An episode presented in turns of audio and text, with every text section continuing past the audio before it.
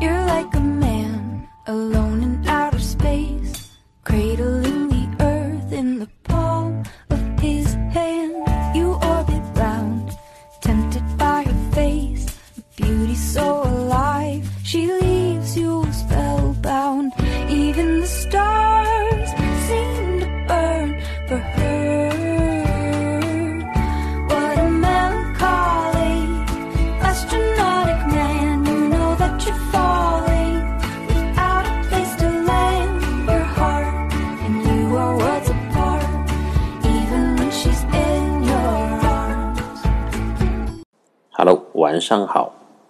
在是二十二点零六分，晚上十点过，我又坐在电脑面前。就每次每天晚上坐在电脑面前的时候，有一种仪式感吧。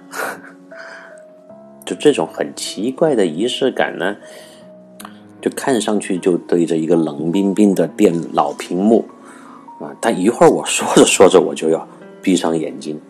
啊，就好像这个屏幕里面就开始浮现我的往日情景，那些照片，那些自己所遇到的事情、见到的场景和人物，慢慢的就就开始出来。这个是不是有点像什么呃洗脑的 节目呀？没有没有，开个玩笑啊！要洗脑也是我自己给自己洗脑啊，洗脑的目的也是为了给大家带来比较好的观感嘛，而不叫观感，叫听觉感受嘛。我每天录完，然后差不多把音乐弄上去，将近就是十一点过，快十二点，有的时候会更晚一点。所以有两集我讲到那个，比如说那不勒斯的时候，那不勒斯还好，我录那不勒斯前面几集是在下午，但也把我吓得够呛。讲到那个荷兰船上的时候，看到那个脸和那个敲门声的时候，我真是吓得不轻啊。但是还好，我的旅途不可能全部是有恐怖事件构成的吧？那么马上就会转回到呃比较开心愉悦的旅途当中，然后我马上就又会跟着我那个回忆那个线条回到啊、比较温馨的画面当中，就比较好。我觉得人呢，这个自我调节能力特别的重要。那句话还是说的非常对的，人的最大的敌人就是你自己。你只要战胜了你自己的内心，什么都不可怕。除了病毒，病毒还是很可怕的。所以还是提醒各位大家，嗯、戴好口罩吧，做好防护。然后，然后我个人来想，呃，来讲，最大的心愿就是早一点恢复航班，早一点恢复签证啊。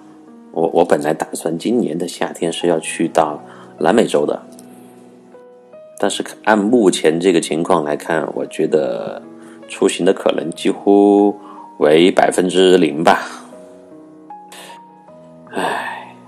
所以呢，这个还是那句话，人生在世要及时行乐。人算不如天算，当你有钱有闲的时候，那病毒来了，然后自然灾害来了。有的时候说的极端一点，命没了，你还怎么去实现你的梦想呢？尤其是旅行这种事儿。我去南美洲，各位肯定第一印象是觉得我会去巴西或者阿根廷啊，巴西、阿根廷肯定是想去，但我最喜欢、我最想去的南美洲国家是委内瑞拉。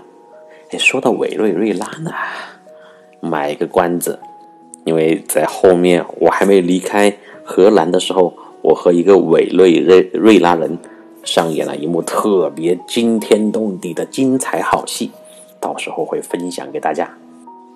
今天还是先回到阿姆斯特丹。前面我说到了我在那个艺术馆跟那个女老板啊苏老板聊天，喝了免费的咖啡，吃了免费的饼干啊，特别的满足，也听到了很动人的中国船员的故事。然后我就准备出发去梵高博物馆。梵高博物馆啊，在阿姆斯特丹的城中心，需要坐车，也需要首先肯定还需要坐船过那个运河嘛。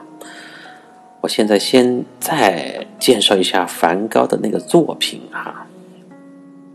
梵高的作品呢，呃，我相对比较熟悉，因为我说了，梵高是我比较就是少有的崇拜的、很感兴趣、很热爱他的作品的这么一个艺术家，一个画家。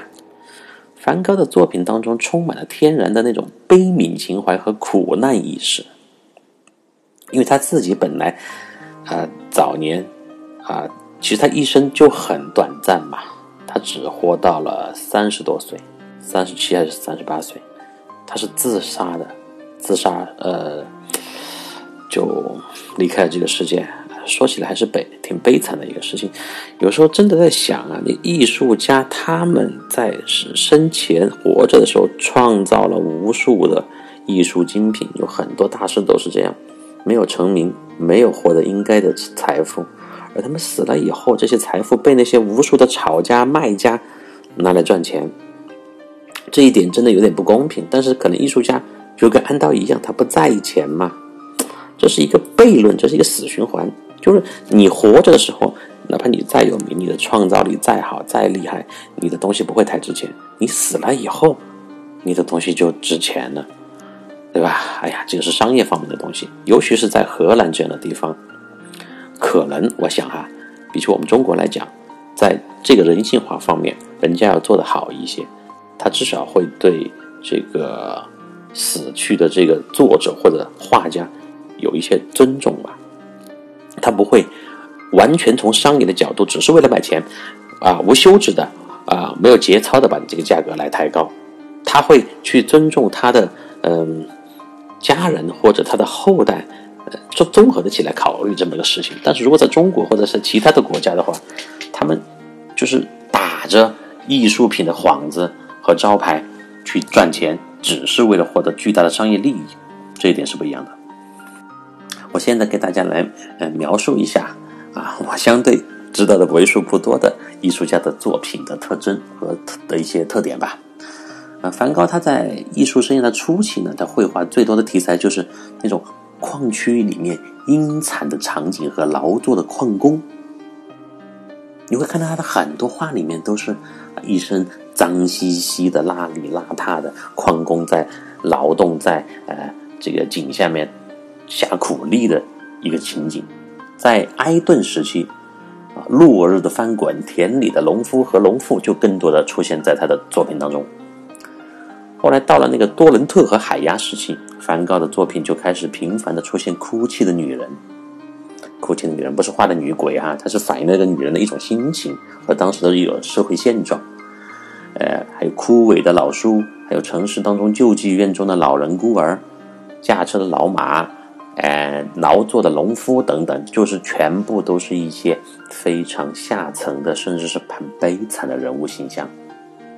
梵高对农民、对田野生活、对乡村田野风光有着非常高的热情，他喜爱农民的一切，尤其是向日葵、麦田、鹰尾花、豌豆花这些东西，他特别喜欢画。他经常就选取这些散发着泥土清香的物象作为自己绘画的题材。在他短暂的艺术生涯当中，他凭借着自己敏锐的艺术感知力，深情的、细致的描绘着这些质朴自然的风景、静物还有人物。所以，梵高也有一个别称，叫做“画家中最纯粹的画家”。哎，听到这个“画家中最纯粹的画家”，我们就会想到了。我们不是文学作品有很多种、很多种类型嘛？有一种类型叫纯文学，你应该听过吧？那纯文学就是完全从艺术的角度和价值的挖掘当中去创造的作品，和我们后面看到的潮流文学、商业文学这个概念是不一样的。那就又联想到了电影啊，电影。我个人来讲，实话说，商业片。啊，可能很跟大家都很多人都一样吧，就纯粹的那种打得很热闹、制作很精良、场面很宏大的商业片，不是特别感兴趣。我还是比较喜欢那种能够深度挖掘人性的、有点啊现实意义和价值的那种电影吧。哎，去年奥斯卡那个最佳影片奖就是那个韩国的叫什么《寄生虫》，对吧？这种电影就很好。这个电影，它融合了商业片的一些元素，就情节也非常的好看，啊，故事的这个起伏跌宕非常的吸引人。但是同时，它又反映了阶层、社会阶层当中的一些很深奥的啊、很深邃的，嗯，很现实的社会问题吧。还是说，就是找一个平衡点，就是能够找到平衡点的人，你就能够捕获绝大多数人的内心。这个大众审美是非常难把握的一件事情。所以奥斯卡的这个奖项呢，我们很难看到那种花了很多钱拍出的商业片，拍太空的，拍什么远古的，拍什么这个中世纪的恢宏的战争场面的那种。他最多得了一个最佳摄影奖啊、画面奖啊等等，但是故事情节奖、导演奖、男主角奖这些奖，他基本上都是颁给一些和历史、战争啊，还有就人性挖掘方面题材的一些电影。讲的电影呢，有时间有机会我们再可以深聊一下。这个时候我就是只是扩散扩展一下这个艺术的一些共同性吧。就现在的很多所谓的艺术品味和这种观影追求也好，欣赏水平也好，尤其是在年轻人一代当中，我个人说实话不是特别的赞同啊。首先我最讨厌的就是所谓的小鲜肉啊，男的不像男的。你是女的不像女的吗？还有一种阳刚之气嘛？那当然，从我男性的角度来讲，我还是比较赞赞同的。但是你一个男的不像男的，脸上全是白的，这是什么玩意儿嘛？啊，如果当然也有比较喜欢那种很精致、很鲜嫩的小鲜肉的听众朋友呢，请多担待啊，是我个人的一个爱好嘛。人各有所好，并不相排斥和冲突的。你可以喜欢你的娘娘腔，我也喜欢我的生猛阳刚，就是这么一个概念嘛，毫不毫不矛盾的。好，我们回到安道，哦不，又是安道。我我们回到梵高的作品当中来。呃，刚刚提到了梵高他的一些创作的元素是什么？我们继续聊啊，就是就是与那些华丽璀璨的绘画相比。梵高的话呢，他更多的是朴实和隽永，他将自己无限的激情都倾注了在了这些朴素的花朵和田野的生活当中，就使他的画作呢产生了一种无法超越、无法模仿的艺术魔力。他每一幅画都是不一样的，就像那句话：“世界上没有两片相同的叶子。”那么世界上。梵高的风景画当中也没有两幅相同的场景，就是这个道理。梵高曾经画过许多有关于向日葵的画，这个大家都非常熟悉了吧？虽然他每次绘制的向日葵树木都不一样，花朵的姿态呢也不一样，但是他们都体现出了一种饱满和劲头，就有那种生命力向上的感觉吧。就此外呢，梵高还经常选作麦田作为自己的绘画题材。从他所描绘的各式各样的麦田的画作，就似乎可以感知麦田里所散发出来的一丝丝悲怆之情啊，悲凉的感觉。如梵高创作的，创作于奥维尔的那个名叫《乌云笼罩下的麦田》。就是以恶劣天气下连绵不断的麦田作为题材，传递出了凄凉、寂寥、压抑和苦闷的情感。这个我们中国人传递这种情感，古代的人特别擅长的是写诗，但是你看梵高，他不会写诗，他就画出来形象，就视觉上那种颜色或者是场景的冲击，对我们的人应该是特别特别。有那种啊影响力的吧。再如，还有一幅画叫做《有乌鸦的麦田》，它也是以麦田作为主要题材，并在麦田上方加入了一群黑黑的乌鸦。哎，乌鸦在国内国外都是有一种不祥啊、不吉利的这么一种象征，呃，从而就呈现出了一种深深的绝望和死一般的沉寂之情。当然呢，除了这两种题材之外，梵高的绘画还涉及到很多物象，就物品之类的东西，但它无一例外都是质朴无华的，是和生活紧密相关的。从风车磨坊到奥佛的教堂，从剪羊毛的人到穿白衣的女孩，无数的经典无一不在记录着荷兰十九世纪美丽的风光和岁月变迁下平凡人最真实的生活模样。它就是一个时代的最真实的记录者嘛。虽然梵高他自己生活不尽如人意，但是他又偏爱画向日葵，因为。在他的胸中永远绽放着代表希望的阳光，我是这样理解的。就是艺术家他们一般都会人格分裂，我的理解哈。一方面他看起来很悲惨、很悲戚，但是他内心最最最深处又有一种无限的生命力和这种积极阳光的生活态度。就像呃，又扯远一点点啊，那个叔本华哲学家。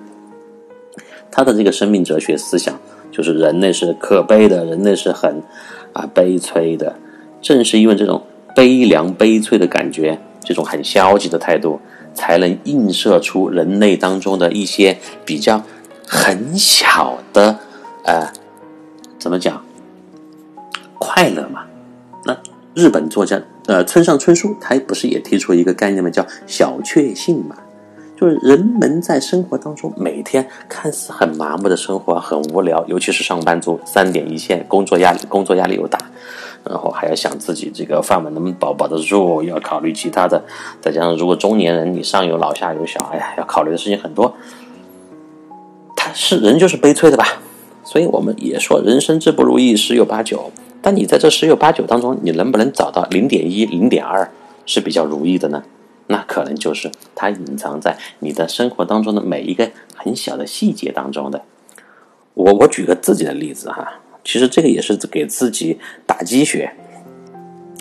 比如说我今天录音，我突然发现我的电脑坏了，我那个话筒怎么弄都弄不弄不好了，对吧？这是很悲催的事情，因为我觉得我这个话筒的质量不好，会影响到我的呃录音效果。那么同样。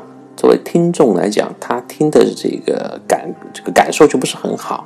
但是我在摆弄我这个话筒的时候，前提是啊，话筒还是没有修好，我就看到了一个评论，说的是：哎，这个主播，你的故事是非常好的，我们偏爱你的故事啊，你的什么声音呐、录音质量呢，不是最重要的，只要你的故事能够吸引人。啊，你的这个一些感受或者说说法，能够让我们大家有相同的感受，嗯，那就很好了呀。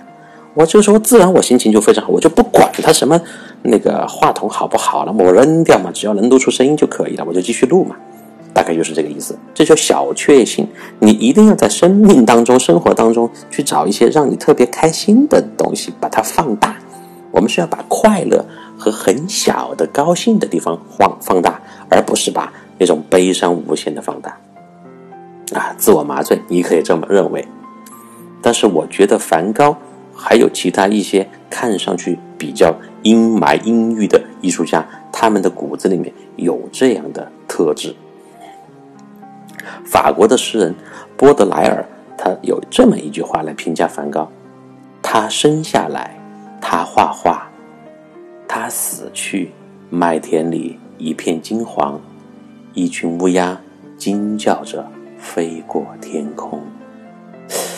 这句话真是浪漫至极呀，而且非常真实的形容了梵高短暂而又无比辉煌的一生。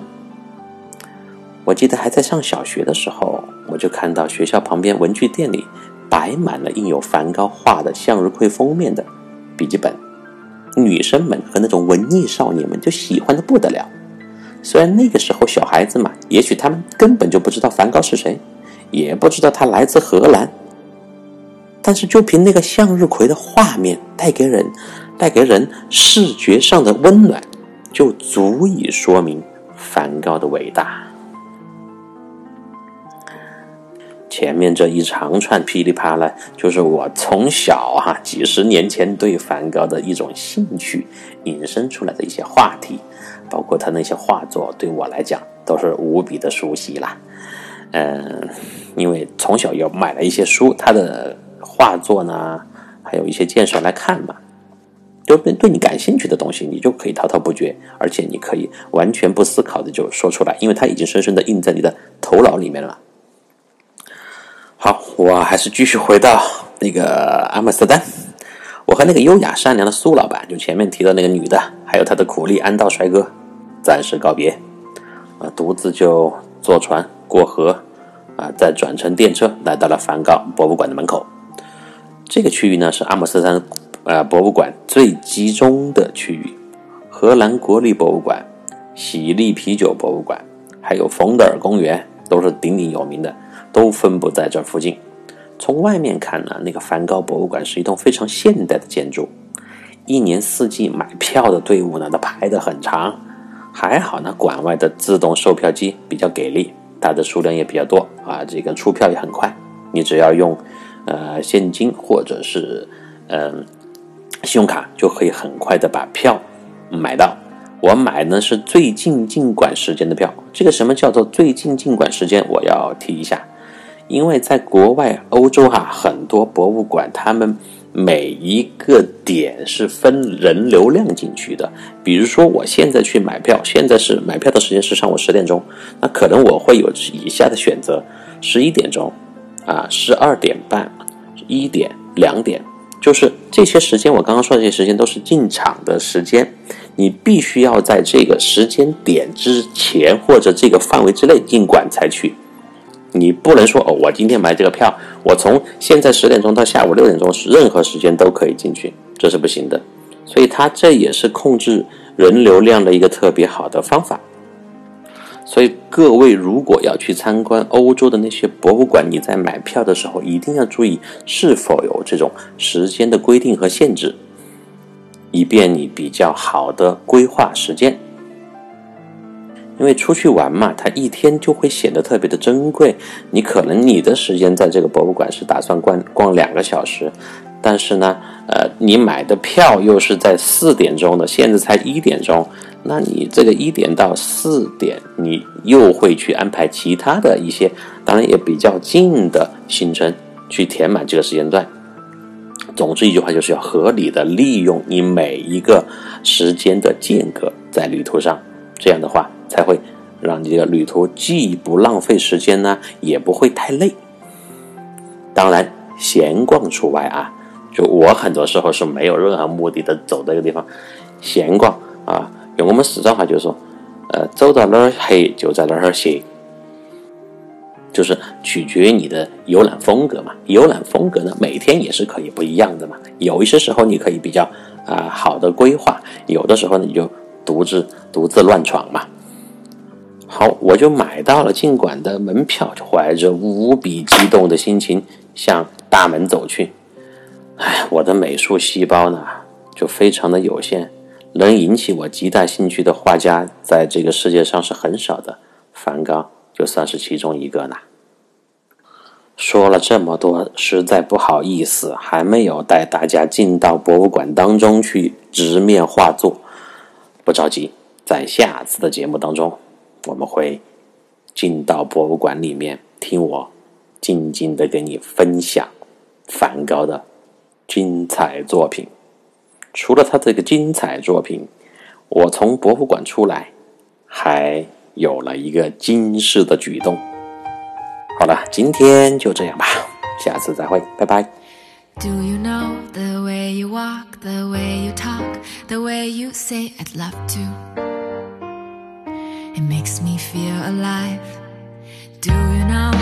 way you run?